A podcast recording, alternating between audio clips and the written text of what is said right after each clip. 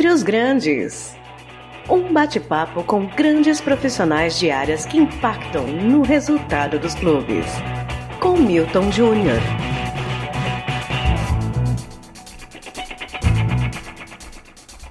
Olá, sou Milton Júnior e este é o Dentre os Grandes, um podcast com grandes profissionais de áreas que impactam o resultado dos clubes. Nesse episódio de número 10, falaremos dos impactos da nova forma de distribuição dos direitos de transmissão no futebol. Para falar desse tema, recebo hoje um verdadeiro camisa 10.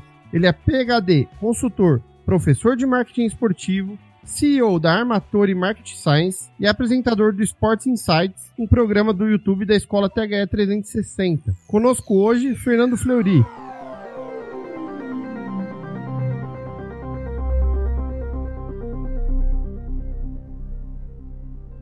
Fala, professor, tudo bem? Fiz a apresentação direitinho? Foi bem, certinho, certinho. Não esqueceu de nenhum ah. detalhe.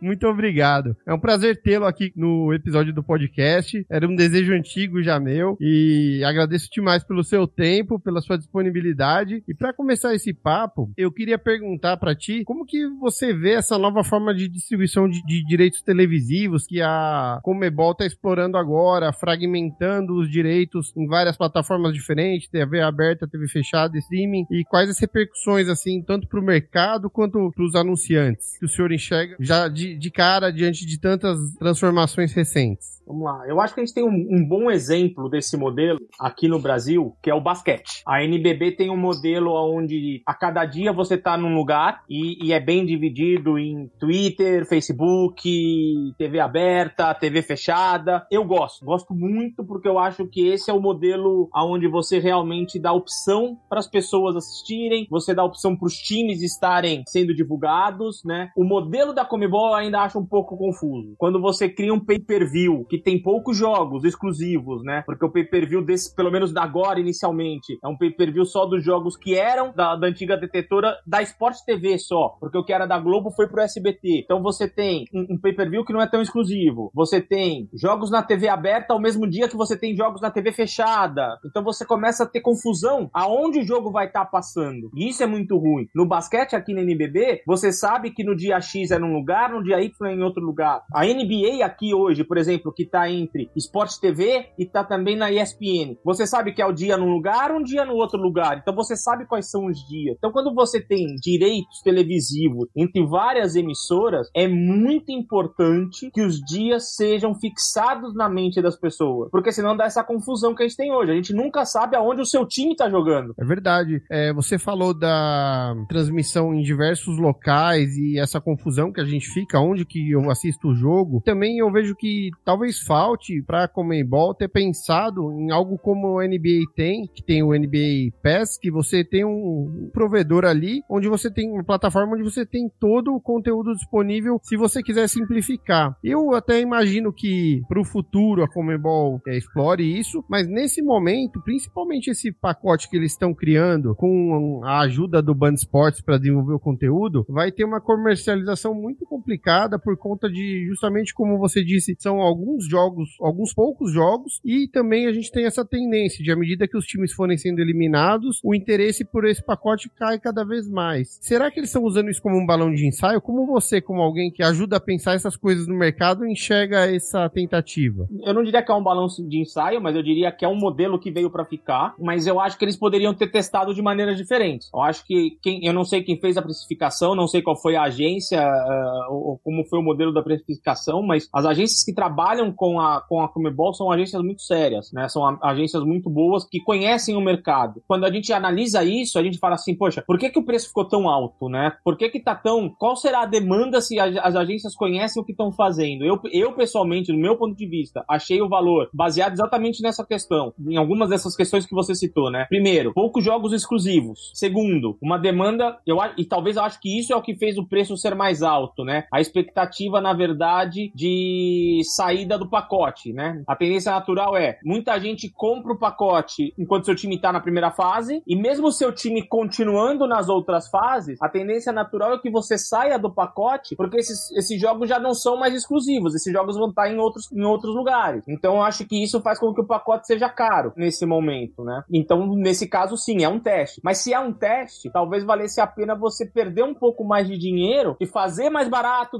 fazer as pessoas entrarem para conhecer seu produto, para ver se é bom, até para ver se a plataforma segura. Mas eu sempre lembro o seguinte: por trás das, da, da Comebol, né, tem gente muito séria trabalhando. Então, quem tá fazendo deve saber o que tá fazendo. Eu sempre passo desse pressuposto. Mas me atrai. De qualquer jeito, assim, eu acho que é uma mudança que nós estamos tendo que me atrai e que eu acho que vai mexer muito com o cenário esportivo. Realmente, eu vejo que eles fazem um movimento com o campeonato acontecendo, que também não é alguma, alguma coisa fácil, né? É, diante de uma saída recente do, de um dos players aí que retira os direitos sobre o produto e eles têm que compensar esse orçamento de alguma forma. Mas assim, como o senhor também, eu penso que talvez um valor mais baixo para que as pessoas tivessem mais capacidade de, de mais gente a, a adquirir o pacote e testar, pudesse ser legal, até porque eu lembro, lembro das aulas que nós tivemos que você comentava sobre o Facebook, né? Que também em algum momento ali passou a ofertar os jogos e uma das primeiras barreiras que apareceram foi a questão de qualidade da banda, de das pessoas ser, ser diferente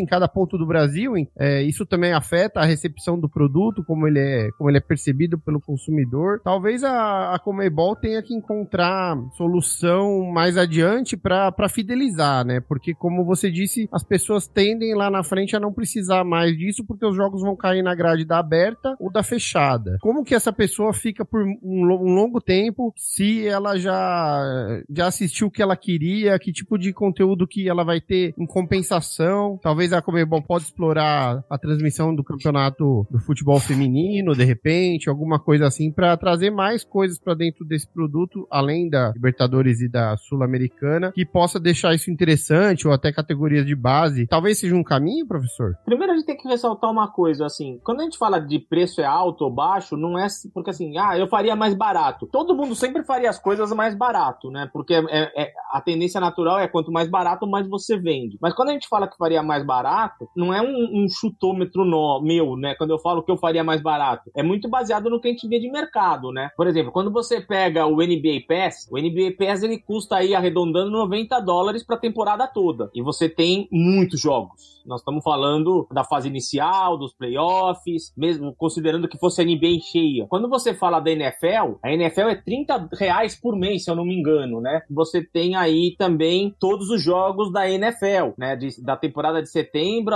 até fevereiro, quando ela vai se encerrar lá com o Super Bowl incluso, tá? Então, assim, aí você vai pegar o pacote do eSports, que envolve a, a, a Champions League, por exemplo, se eu não me engano, eu acho que ele é 12 reais ou 15 reais por mês, envolvendo todos os jogos da Champions League. Então, quando você junta tudo isso, você começa a, per a perguntar assim, por que que a Libertadores, que a gente ainda não tem o hábito de assistir dessa maneira, por que que ela tá esse preço?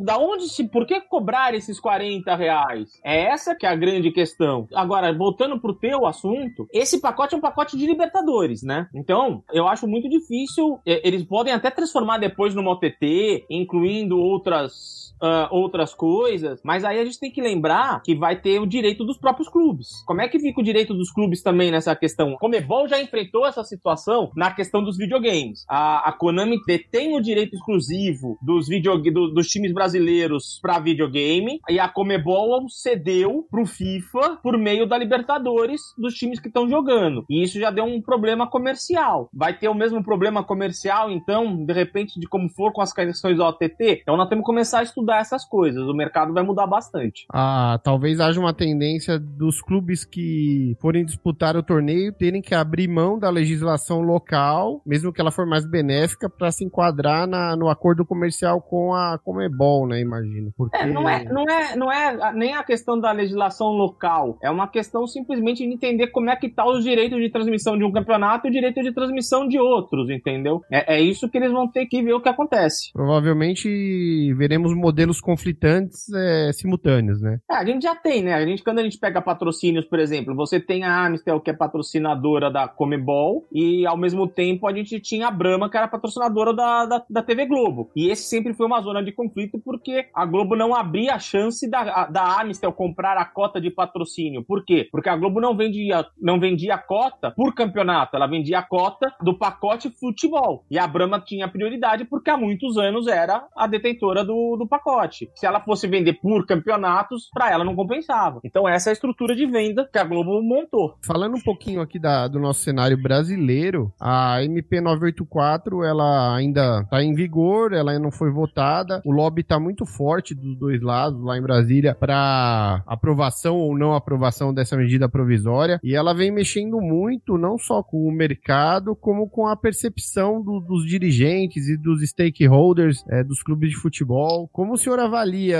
que vai se resolver essa questão. A gente tende a migrar mesmo para esse sistema da renda pertencer ao mandante ou acredita em uma reviravolta e voltamos ao modelo uh, antigo de divisão entre as equipes? Eu pessoalmente acho que a gente uma hora vai fazer a migração, mas não vai ser nessa MP. A MP vai caducar porque não vai ser votada. Também entendo que, que é por aí. E, e a experiência, como que você avalia que está sendo? Mais confusão do que solução ou mais solução do que confusão? Com a MP? É, na forma que a gente está hoje, né? Com os clubes aí, inclusive se utilizando em alguns casos para transmitir pelos seus canais. Não, da, da forma que a MP foi implementada, é natural que ela só trouxesse conflitos, né? Também.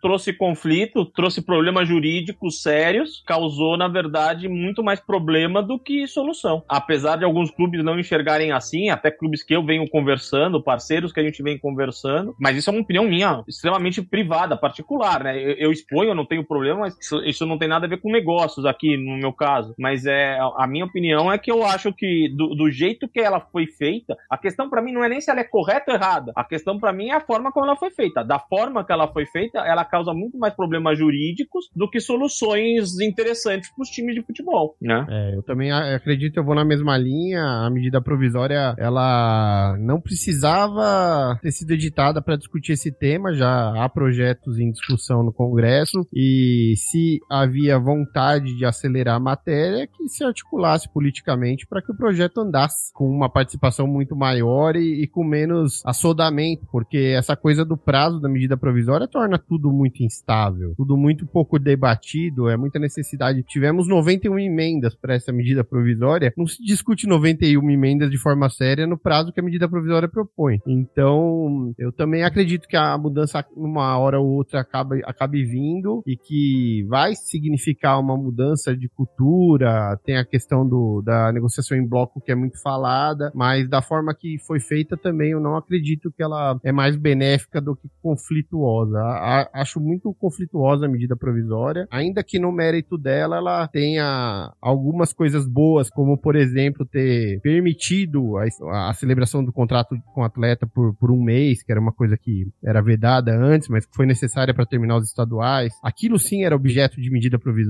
né? Não, não essa parte do, do direito de transmissão que poderia estar sendo discutida no projeto de lei mesmo, que já existe, nos projetos, inclusive. É, o mais conhecido deles do deputado Pedro Paulo. Acompanhando o, o, o Sports Insights, professor, é, nós percebemos que os dirigentes de, de clubes, eles têm uma, um olhar muito particular, é, advindo das experiências que eles têm nos clubes que eles trabalham. A discussão, no caso aí, sobre direitos de transmissão não deveria ser pautada mais no todo, no produto como um todo? Porque hora favorece um, hora favorece outro, mas a verdade é que o que é bom no momento para um clube, de repente no outro momento já não é o melhor. E acho que no Brasil a gente está pensando, às vezes, muito pouco na solução para o todo e, e, e se procura muito soluções individuais. Como que você avalia? A única solução para se pensar no todo é você ter uma liga, né? É você ter alguém que pense no todo. Né? Esse não é o papel da CBF. O papel da CBF, na verdade, é estruturar o futebol e a seleção, e muito mais a seleção, e ela faz isso bem uh, nesse caso. Então, o papel dos clubes deveriam ser gerenciar o seu próprio patrimônio, que é o futebol. Então, ele deveria gerenciar uma, criar a criação de uma liga nesse processo é fundamental. E aí sim você ter essa liga que pensa pelo todo. O clube por si só, ele nunca vai pensar no todo. Nenhum clube pensa no todo. Em nenhum lugar do mundo, né, em nenhum esporte do mundo, o clube vai pensar no todo. Ele vai sempre pensar nele mesmo. É por isso que existe uma liga. É a liga que pensa no todo. É a liga que faz com que as pessoas enxerguem que o todo é mais importante que o seu próprio clube. Ah, perfeito, perfeito. Em relação a, a Comebol ainda, essa mudança com essas plataformas, tantas plataformas para exibição da Libertadores, pode ser benéfico em relação à internacionalização do torneio no continente europeu? O que, você acredita em relação a isso? Você tá no streaming, você tá no OTT, você ter TV a cabo, sempre facilita. A grande questão para você ir para o continente europeu é o horário. Quando você tem um jogo aqui quarta-feira às nove e meia da noite, em Portugal nós já estamos falando de meia-noite e meia, uma hora. Então, que é o, é o país mais perto que a gente vai ter aqui. Quer dizer, ninguém vai assistir. Isso é natural. Ninguém vai assistir. Então não, não adianta a gente ter esse sonho de achar que a gente vai transferir a Libertadores para essa venda. Então isso não vai acontecer nos jogos que são quarta e quinta-feira à noite. Não vai acontecer nunca. Se o jogo começar a ser às seis da tarde, aí vai ficar num horário talvez interessante para alguns países da Europa. Então essa é a grande questão. Mas facilita. Mas mais do que isso, a gente ainda precisa trabalhar a marca, precisa trabalhar o produto. E a grande verdade hoje é que o produto futebol sul-americano ainda é ruim. Na sua ótica, é uma grande oportunidade de rever esse lance de horários, porque antes a gente estava muito preso ao, ao horário da, da, que a TV brasileira achava adequado, né? E agora pode ser uma janela de oportunidade para se mexer exatamente nisso, visando inclusive o torcedor local também, que volta para casa mais cedo, quando tiver público, lógico, né? A gente tá numa situação muito fora do normal, mas quando voltarmos a ter público, de repente pensar em jogos mais cedo também seja bom para público, competindo com a grade da, da TV que é a mais assistida de repente. Então, quando a gente fala que os jogos sempre favoreceram a grade da TV, é legal, é interessante, eu entendo porque foi o horário de exposição da Globo tal, mas pensa só, a Globo, o que ela mais quer é audiência. Uh, qualquer TV, o que ela quer é audiência. Ela quer os melhores jogos, porque ela quer pôr no melhor horário para ter audiência. Se a Globo tivesse certeza que passar um jogo às 8 horas da noite trouxesse mais audiência, você acha que ela não mudaria a grade dela? Eu acredito que mudaria. Acredito que é um mito. Então, quando a gente fica falando agora, claro, nós tamo, podemos falar a questão do jogo pro estádio,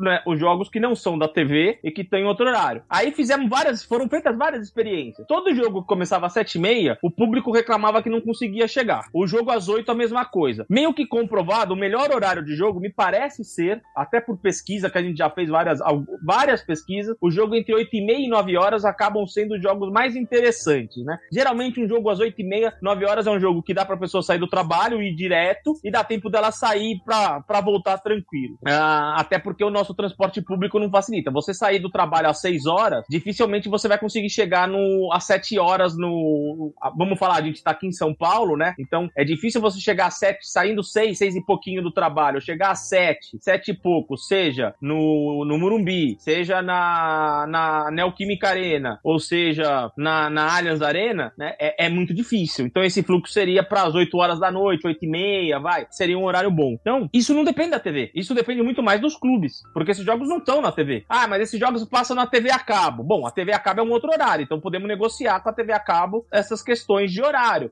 essas questões de grade, porque a grade da TV a cabo é muito diferente da grade da TV aberta. Existe uma certa ilusão sobre esse processo. O jogo agora na TV aberta, né? O SBT. O SBT dificilmente vai pôr esse jogo para baixo para ajudar os times para pôr esse jogo para competir com a novela. A novela é o produto mais assistido do TV brasileira. E antes da novela é o Jornal Nacional, que é o segundo produto e às vezes o primeiro produto mais assistido da TV brasileira. Então você vai pôr o seu produto que você acabou de comprar, que você quer construir para competir com o maior produto da TV brasileira brasileira? Eu não puria, de verdade. Eu puria para depois da novela. Ou para muito antes. Muito antes eu não atraio o público. Muito depois eu tenho chance de atrair. Eu não acredito que a gente vai ter grandes mudanças de horário. Se tiver, vai me surpreender e vai ser muito interessante. Mas eu acho que nós vamos ficar surpresos com o que vai acontecer com o futebol. É verdade. Você tem uma, um raciocínio muito interessante que eu já, já ouvi algumas vezes, mas eu gostaria de ter ele aqui no podcast, que é quando você fala que agora a gente vai ver realmente quanto o brasileiro gosta de futebol, que ele vai ter que mudar de canal. É isso. É, isso passa também pela forma como o SBT vai trabalhar o produto ou passa mais pelo interesse das torcidas no, no torneio? O que, que, você acha? Eu acho que a gente pa passa por tudo, passa um pouco pela torcida, passa pelos times. Não dá pra gente analisar agora, porque nós estamos vindo de um hiato de futebol. Então, nesse momento, é tudo muito legal, é tudo muito gostoso. Ainda vai ter aquela coisa assim: ah, derrubamos a Globo, então todo mundo vai querer assistir tudo que é no SBT, só pra mostrar pra Globo que vivo. Então, assim, nós temos que esperar um tempo para que as coisas, assim, deixe o mar acalmar pra gente analisar. Mas o que eu sempre falo é assim: quando você analisa a estrutura,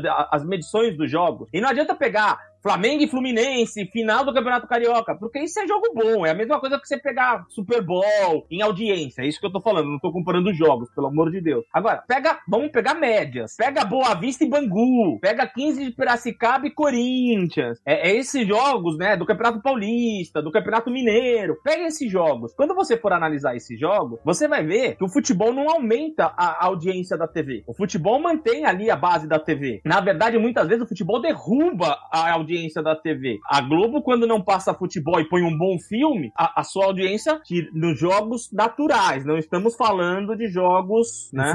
Jogos decisivos, jogos de Libertadores é mais atrativo, obviamente, dependendo da fase da Libertadores. Quando você tem clássico de duas, o clássico entre na mesma cidade, né? Então, você tem um Flamengo e Fluminense, um São Paulo e Corinthians, Cruzeiro e Atlético. Aí você tem a mesma cidade assistindo, inclusive. É, o que eu falo é, as pessoas já têm um hábito natural, e isso é um hábito natural é, quando eu não estou fazendo nada, eu deixo a minha TV ligada na Globo. E isso é muito fácil. Nós já estamos há 30 anos acostumados a ver futebol na Globo. E o futebol da Globo não vai deixar de existir. Não é que às quartas-feiras à noite agora o futebol mudou pro SBT. Não. Na quarta-feira agora eu tenho uma escolha entre assistir no SBT e assistir na Globo. Então a competição para SBT continua sendo muito dura. E a Globo detém um campeonato que a priori detém mais times que a Libertadores. Então a SBT vai ter que montar muito bem a sua grade. Porque quando ela jogar um Flamengo domingo no, no, no, Rio de Janeiro, a Globo vai escolher um jogo do Fluminense pra pôr lá, ou do Vasco, que tá indo bem, e assim por diante. Então a Globo detém um poder de escala, de grade, na verdade, desculpa, ou de escalar os times, era isso que eu tava querendo dizer, muito maior. Então não é tão simples. Então o que eu falo é, essa coisa de que quebrar o monopólio da Globo, essa coisa toda, é um pouco de fanfarronice. Eu acho até engraçado. Eu quero testar. Eu gostaria muito de ver um, um Flamengo na Libertadores contra um, um Corinthians aqui em São Paulo e um Fluminense Fluminense ou um Vasco no Rio de Janeiro, todo mundo no mesmo horário, a audiência da SBT em São Paulo provavelmente vai ser nula. E né? uma outra questão é que, nesse caso, por exemplo, da Comebol, ela tá saindo do modelo que ela tinha um valor muito bom garantido para batalhar por valores de forma, das mais diversas formas aí que ela tá encontrando. E isso também nós vamos ver no Campeonato Brasileiro aqui, se, se a regra for mudada definitivamente pela, pela medida provisória. Isso tudo tem muito a ver também, né, professor? Porque os parceiros de 100 sempre, na hora que eles percebem que um dos, um dos players está com menos participação, eles também tendem a ficar receosos a se manter. Ou não, ou é oportunidade para novos parceiros. Não, eu acho que os parceiros vão começar. Quando a gente fala de patrocínio, o que talvez aconteça, eu torço muito para que aconteça, é para que a gente comece a ver modelos de patrocínios diferentes. Que as pessoas parem, né? Os patrocínios parem de ter tão focado em awareness, a questão da visibilidade, e que a gente veja patrocínios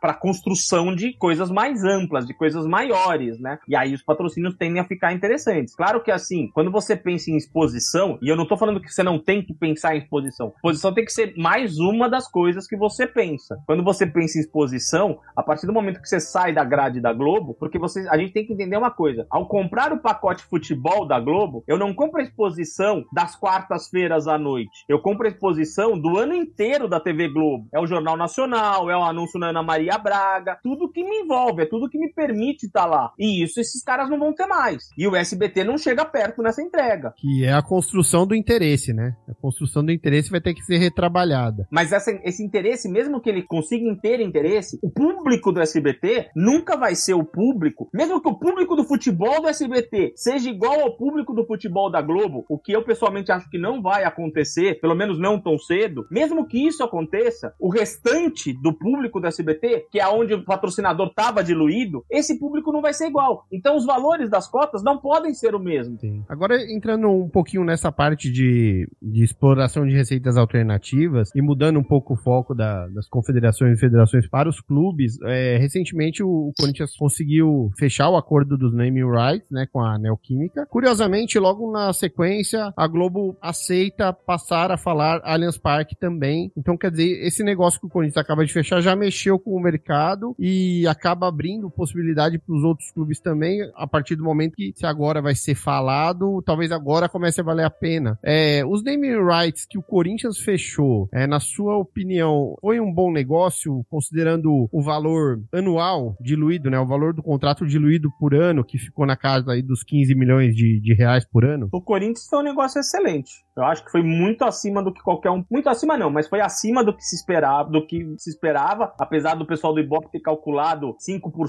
abaixo, na verdade, né? Estamos falando de 270 milhões, 285 milhões, né? Uh, mais ou menos. Então, assim, o valor. Eu falaria que o valor de mercado hoje, por uma análise que a gente tinha feito, era 250 milhões de reais a 300 milhões de reais. Então, ficou aí dentro do que se esperava, né? Mas eu acho que a, a, a Neoquímica poderia ter pressionado para ter um valor menor. Mas ali envolve outras relações, outros modelos. A gente não sabe também qual vai ser a entrega do que o, Corinthians, né, até agora o Corinthians não falou, nem a Neoquímica, do quais são todos os direitos. A gente sabe que vai ter farmácia, que a Neoquímica vai explorar outras áreas. Que é isso que interessa, na verdade. O debate é muito pobre aqui no Brasil sobre essa questão do name rights, porque o name rights fica só falando sobre a emissora X falar, a emissora Y falar. É, isso é muito pobre, gente, de verdade. É muita pobreza o debate ficar nisso. Porque o que interessa mesmo pro patrocinador é ele poder explorar os 300 milhões que ele está gastando. E os construir 300 milhões. Uma, Construir uma relação, né, professor? Sim, mas é, é, é, que vem nesse explorar, na, na, exploração desses 300 milhões de reais. Você está investindo uma verba de marketing, né? Vamos lá, são 15 milhões de reais. Se você diluir 15 milhões de reais, né, se você pegar esses 15 milhões de reais no mês, estamos falando de um milhão e pouco. É muito pouco isso realmente para Neoquímica. Nesse montante, e falar assim, poxa,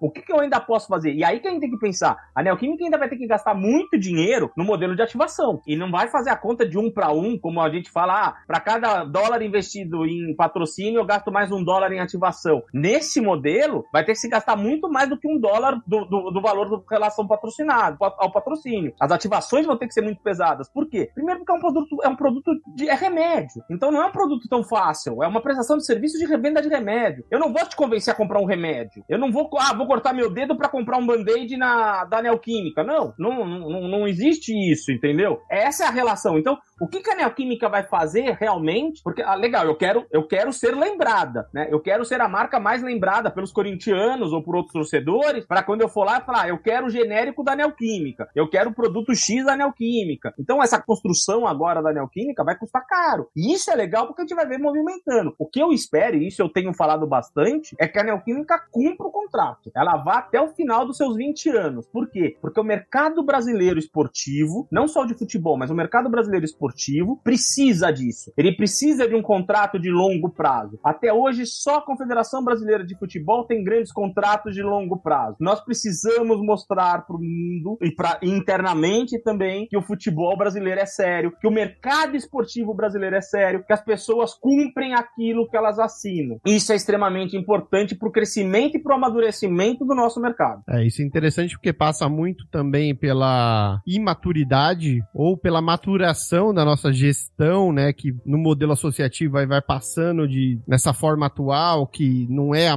a ideal ainda, né, porque os, muitas vezes os gestores dos clubes eles não têm muito uma, um preparo, né, uma capacidade quando eles ficam restritos a, ao, ao, seu clube social. É, é... Mas, mas, o problema não tá no, o, o, problema não é a gente ser clube empresa ou ser clube ah, associativo. O problema, isso eu falo há anos. Tem textos meus aí que você vai pegar há anos falando isso, tá? Pessoas acham que a solução do futebol brasileiro é o clube empresa. Se clube empresa fosse a solução do mundo, nenhuma empresa falia, Exato. né? Tem muita empresa familiar que se deu bem, que é grande. Por que, que o clube empresa tende a ser melhor? Porque você tem uma facilidade de gestão, né? Mas o que interessa de verdade é a gestão. Se a gestão sim, for sim. profissional, seja de um clube associativo, seja de um clube empresa, seja do modelo que se inventar, o que interessa é uma gestão profissional. A gestão tem que ser profissional. Se a gestão for profissional, e o que é gestão profissional? Gestão profissional não é pagar pessoas, tá? Porque pagar pessoas é fácil. Gestão profissional é pagar funcionários certos nos cargos certos. Não adianta você pegar um médico e falar que ele vai ser diretor de marketing, porque ele é padrinho do sobrinho do afiliado de alguém, entendeu? Isso não é gestão profissional. É, então, foi nesse sentido a observação que os gestores que se sucedem precisam precisam entender como o zelo por esses contratos de longo prazo é importante para as instituições que eles representam, né? Mas Não daí podem agir intempestivamente, com a emoção, às vezes. Mas daí a gente entra no mesmo dilema da política brasileira. Os gestores entram e não terminam as obras dos outros gestores porque não foram eles que começaram. É, é um problema. Ou seja, o nosso problema é cultural. A gente, o, o presidente do Clube X assume, ele não precisa mandar todo mundo embora, porque todo mundo ali é profissional. Ele pode mandar embora as pessoas que não são cargos remunerados, que eram da outra diretoria. Isso ele tem todo o direito. Agora, eu vou mandar embora o pessoal do financeiro, do departamento de marketing, de logística, mesmo do futebol. Por quê? São cargos remunerados, são profissionais. Ah, posso mandar embora se eles não estão fazendo um bom trabalho. Todo o direito dele. Agora, mandar embora só porque eles não são da minha gestão, isso é bobagem. Mas você vê que é o mesmo caso da política brasileira. E assim, como que você vê a questão do assessoramento externo para as entidades esportivas? É, hoje o mercado já está mais aberto a esse tipo de assessoramento ou ainda existe uma barreira muito grande dos clubes em buscar o auxílio externo, a especialização, a consultoria? É, a gente está em expansão esse mercado aqui no Brasil? Eu acho que os dois casos, né? É, é, é até estranho para mim falar porque eu, eu sou uma agência de data science que presta serviços na área de marketing também para esporte e entretenimento. Então eu entro como consultor, né? Presto consultoria para vários clubes, para várias entidades, para várias empresas. Então sim, a gente está em expansão, ainda bem. É claro que a pandemia retroagiu o nosso mercado, uh, mas também vejo clubes contratando profissionais, né? Sim. Mas os dois têm que andar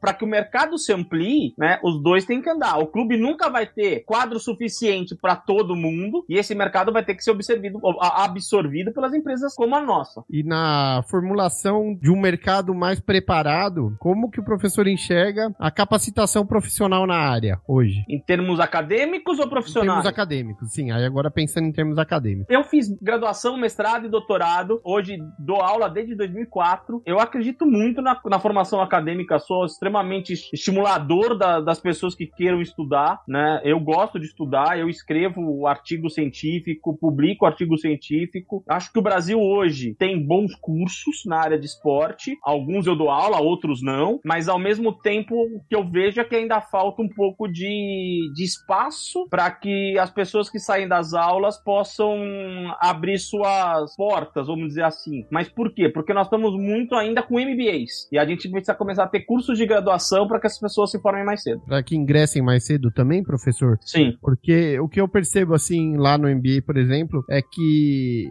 não somos mais tão jovens no MBA, né? Eu tô falando dos alunos, né? Nós alunos. Então, aquele caminho natural, estágio, assistente, analista, coordenador, é um caminho difícil de ser percorrido quando você está numa fase mais, mais adiantada da sua vida e da sua carreira, vamos dizer assim. Como que fica a inserção dos profissionais que acabam ingressando um pouco tarde nesse mercado especializado do esporte? Eles vão ter que abrir portas de maneiras mais duras, né? Não vai ter jeito. Ou conquistá-las com seus próprios esforços por meio de construção de empresas, de ideias novas. Não tem, não tem muito jeito. Entendi. Ah, muito bacana. Professor, a gente está chegando aqui mais ou menos no, no tempo padrão aqui dos episódios. Eu queria deixar espaço para o senhor é, falar um pouco do projeto do Sports Insights, que eu particularmente adoro. Para mim, toda vez que eu acompanho lá é uma verdadeira aula. E também deixar alguma mensagem, deixo a palavra aberta para que você diga o que achar interessante aí na conclusão. Legal, o Sports Insights é um, é um talk show, né? Foi criado aí pela, pela minha agência, a em parceria com a escola THE 360 do Rodrigo Molina. Tem aí também o dedo do, do nosso amigo Murilo. Eles que controlam aí, eles que coordenam, são os dois, na verdade, que passam a semana pensando no, no programa, né, junto comigo. A gente fica aí a semana, principalmente eles dois, eles merecem aí até o parabéns merecem pros dois, né, eles que estão na loucura aí de ver quem entra, quem sai nos quadros e tudo. E aí eu tenho o prazer de estar tá na bancada com, com o Mauro, com o Mauro Betting, todas as segundas, às nove, às, das sete da noite às oito e meia da noite, onde a gente tenta, tá tentando trazer bons profissionais, e acho que a gente tem conseguido, das diversas áreas do negócio negócio, às vezes não só do esporte, mas do esporte de entretenimento, mas a gente tem dado, o nosso foco tem sido para essa questão do esporte de entretenimento, né? A gente trouxe gente de cinema, de teatro já,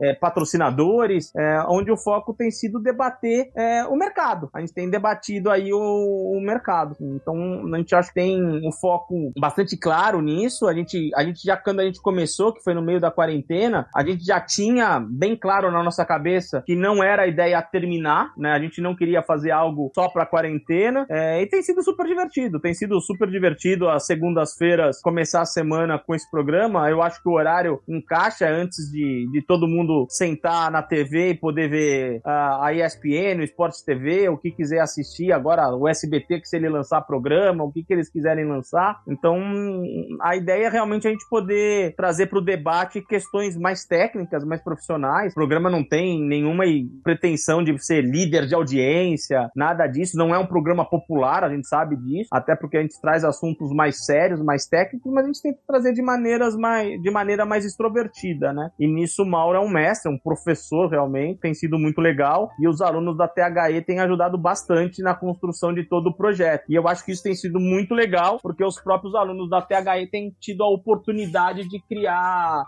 quadros, de desenvolver projetos, né? Então é um super mérito aí da, da THE, do Rodrigo, do Murilo, né? Nessa construção. Tem sido divertidíssimo participar disso. Tá certo. Eu particularmente adoro, realmente adoro. É, deixar aqui um abraço pro Rodrigo, pro Murilo, pro Mauro também, que eu sou um grande fã, desde muito tempo ali. Mauro, outro dia ele fez aniversário, eu brinquei com ele que eu acompanho ele em tanta plataforma que eu não sei dizer se eu sou um ouvinte, se eu sou um telespectador, se eu sou um aluno quando eu vejo vocês na, no Sports Insight. Mas é, quero parabenizar, professor, o senhor pela, pelo projeto, porque é muito bacana, realmente está muito extrovertido, muito gostoso de assistir. Eu deixo aqui a indicação para quem eventualmente conhece o podcast e não conhece ainda o Sports Insight, vai lá no YouTube porque vale a pena, vai, vai passar a assistir bem mais do que ouve o podcast com certeza. Então, muito obrigado pela, pelo seu tempo, é, muito obrigado por, por esse papo, adorei, eu queria fazer um tempo já que eu queria trazer o senhor aqui no Dentre os Grandes. Deixo o meu muito obrigado mesmo, valeu demais. Eu que agradeço, um abraço e boa sorte aí com o programa, é muito legal ver outros programas surgindo e tomara que continue aí com grandes nomes do esporte. Valeu, valeu professor. E para você que chegou até aqui também, muito obrigado por ouvir o Dentre Grandes, assina lá no Spotify, estamos aí no Spotify, no Twitter também, o perfil arroba